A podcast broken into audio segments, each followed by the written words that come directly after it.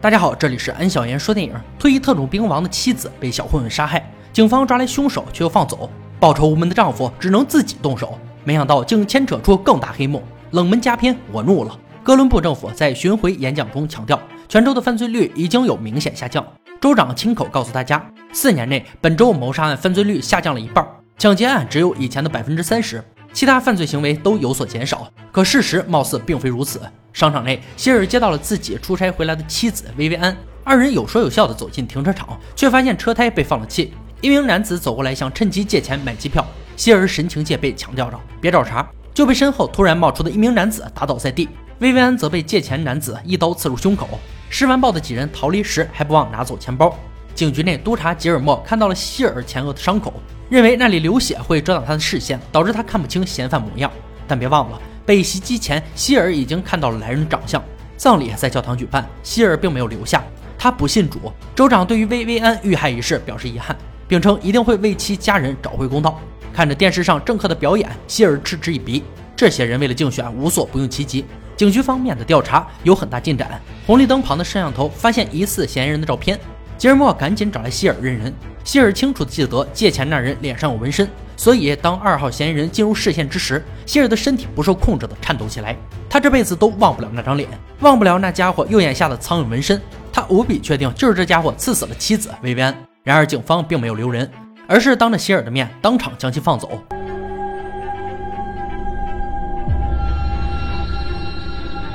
面对气急败坏的希尔，吉尔莫是这样解释的。这种类型的人都活不长，他会吸毒过量，自寻死路，意思就是让希尔回家，等着凶手某天暴毙就好。这是为什么呢？希尔走后，吉尔莫告诉副手，那小子是莱米 K 的手下，案子封存起来。这个莱米 K 必然是警局得罪不起的大佬。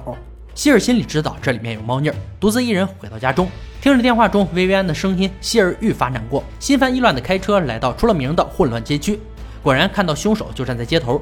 希尔没有冲动的下车动手，而是返回了家中，凿开衣柜内的墙体，从里面掏出一个包裹，里面是他曾经作为特工的证件与武器。继而拨通了老友的电话，他需要凶手的名字。既然警方不能给他一个满意的答复，那这个仇就得自己报了。被迫退休的丹尼斯开了家理发店，怎么说是被迫退休呢？因为自己那个没出息的搭档希尔，二十年前遇到了让他倾心的女子薇薇安，果断放弃工作追求爱情去了，剩下自己这个孤寡老人，不退休咋办？他们这个年纪重出江湖不是什么好选择，但希尔执意复出，丹尼斯也只能宠着。凶手们不过是一群底层毒贩而已，警察一年得拘留他们不下十次，结果都是屁事儿没有。丹尼斯告诉希尔，自己只提供情报，不会参与复仇。希尔表示理解，一大把年纪了，别陪自己瞎折腾。根据手中的线索，希尔来到了其中一名凶手常来的酒吧，侧过头，果然看见那小子在交易毒品，然后为了泡妞，竟然掏出了薇薇安的钱包。注意到希尔的视线后，凶手还不知死活的上前挑衅。好家伙，不收拾你都对不起你这作死的劲头。这小子也不傻，把希尔引出酒吧后还埋伏了一手。可惜小觑了希尔的武力值，逼问之下竟然还有隐情。他们貌似并不是单纯的为了抢钱杀人，不死心的凶手还想反抗，被希尔与丹尼斯同时开枪送走。没错，丹尼斯还是来了。这么多年的交情，哪能看着希尔一个人冒险，轻车熟路的将尸首毁尸灭迹？说实话，如果丹尼斯不来，希尔自己还真不一定斗得过对方。武器、后援、逃脱计划等等，这些东西还是丹尼斯比较拿手。光凭希尔这个莽夫，能报个屁的仇？结果还不是让孩子父母双亡？二人并不知道，他俩做到凶手时被一个混混发现，此时就将这件事情汇报给了老大。为了惩戒这小子袖手旁观，老大剁了他一根手指。这是个狠人。接下来吩咐手下告诉查理，找出希尔二人，杀他们全家。哦，对了，查理就是呢有苍蝇纹身的凶手。丹尼斯理发店的地下室是他布置的武器库与训练室，工欲善其事，必先利其器。后勤这方面还是丹尼斯拿手嘛，利用他们干掉那小子的手机，得到一个地址——僵尸纹身店。希尔表示他刚好想纹个身。与此同时，吉尔莫与副手被人堵在街头，莱米 K 要见他们。这个莱米 K 就是狠人老大，他手中有州长儿媳吸快乐粉致死的视频，以此威胁吉尔莫帮他做事。这也就是为什么堂堂警局不敢动小混混的原因。现在莱米 K 要求吉尔莫找出干掉自己手下的人是谁，这么大的事儿可不能疏忽。吉尔莫赶紧打给州长约其见面，将几天发生的事儿和盘托出。从州长到督察，竟然都能和黑帮扯上关系，可见哥伦布的政府系统有多腐败。另一边，希尔已经找到了纹身店，三名凶手里名为拉尔斯的家伙是这里的纹身师。希尔还想从店长嘴里套话，殊不知店长已经偷偷给拉尔斯报了信。与此同时，丹尼斯的理发店遭遇了袭击，为首之人正是希尔苦苦寻找的查理。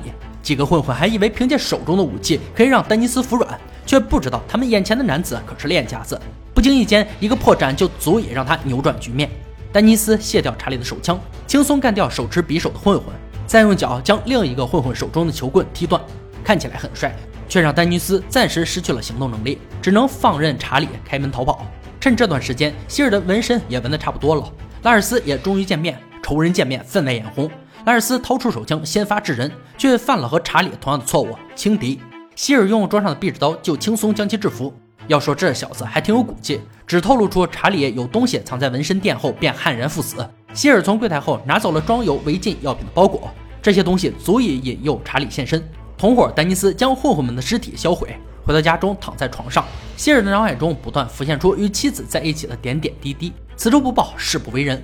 希尔的大女儿在他家中发现了摆在桌子上的混混的资料和手枪，知道自己老爸肯定是瞒着自己在干什么。还没等她和男友麦克商量，查理带人开车赶到，对着麦克的车子连开数枪后逃离。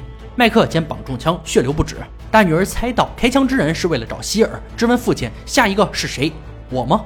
希尔没时间解释，只能让他们先去医院。吉尔莫已经调查出希尔的身份，特种部队黑色行动组，真正的幽灵。招惹上这么个人物，真不是什么好消息。州长气急败坏，命令吉尔莫想尽办法摆平此事。纹身店货物被抢的消息很快传到了莱米 K 这里，那包货价值五万美刀。他告诉查理，如果今晚找不回那包货，他就会把撬棍从他的菊花塞进去。刚挂断电话，吉尔用拉斯的手机发了短信：“想要货吗？选个地方见面吧。”横竖都是死，查理选择搏一搏，挑选个熟悉的地盘见面，雇来枪手埋伏好。他能做的只有这么多了。可惜这点小伎俩根本瞒不过经验丰富的二人组，几个不入流的枪手而已，都没什么出手的机会便被干掉。逮住查理逼问真相，第一个被干掉的混混可是说这场谋杀有隐情的。查理还没有拉尔斯有骨气，很快便说出幕后主使莱米 K 杀薇薇安是因为他太爱管闲事了。希尔微微一笑，一枪结果了查理，配合着轻松干掉堵截他们的枪手。二人回到理发店下的秘密基地，丹尼斯了解莱米 K 的身份。一个几年前从底特律来的混蛋，一个街区一个街区的占领地下毒品交易市场，是个能生吞手指的狠人。希尔通过查到的细枝末节，结合妻子的工作，查到了这场谋杀的关键点。州长一直致力于中转运输油管的开发，希望得到环保局和独立顾问团的公正报告。而妻子薇薇安正是在顾问团工作。查理死前说薇薇安多管闲事，现在看来，这个闲事必然和州长有关。另一边，大女儿正安排搬家。却被莱米 K 带人堵在家中，大女儿果断抄刀反击，激怒了莱米 K 这个狂徒，开枪干掉一名女眷，威胁大女儿引来希尔。希尔从女儿的短信中看出端倪，他称儿子为乔尼而不是吉米，这太反常了，果断联系丹尼斯展开突袭。了解房子结构的希尔从地下室潜入，干掉一名枪手，被莱米 K 发觉，对方手里有女儿做人质，希尔不敢轻举妄动。好在丹尼斯在外埋伏，一枪干掉莱米 K 手中的枪。自己却被埋伏在外面的混混击中，好在并无大碍，还能反杀。房子内，希尔制服莱米 K，眼见就能从其口中确认此事与州长有关。眼前的黑道大佬却被不知何时到来的吉尔莫打死。双方持枪对峙之时，吉尔莫的后援赶到，但别忘了，希尔也有后援，而且还很强大。二对一，吉尔莫没有任何胜算，只能放下武器投降，把副手扔进后备箱，由吉尔莫负责开车，成功进入到州长家中。为防吉尔莫做坏事。希尔下车将其打晕，等他醒来时，就看到院子内的守卫已经全部死去。透过后视镜可以看到油箱口正在燃烧。汽车爆炸前一秒，副手踹开后备箱逃出。吉尔莫这个黑警就没那么好运了。此时希尔已经进到房子内，干掉了所有守卫，却被持枪的州长反制。眼看吉尔倒在自己的枪口之下，州长得意洋洋地说出杀害薇薇安的原因：石油项目对环境危害极大。为了堵住环保人士的嘴，州长只能严令顾问团修改调研报告数据。薇薇安不愿助纣为虐，拒绝此事，这才让州长起了杀心。之所以让莱米 K 帮忙，是因为他与莱米 K 也有交易，让这个黑帮大佬说服手下降低犯罪率，才能给自己的选举拉来选票嘛。至于莱米 K 为什么听话，那还不简单？如果没有州长的帮助，他哪来的底气吞并毒品市场呢？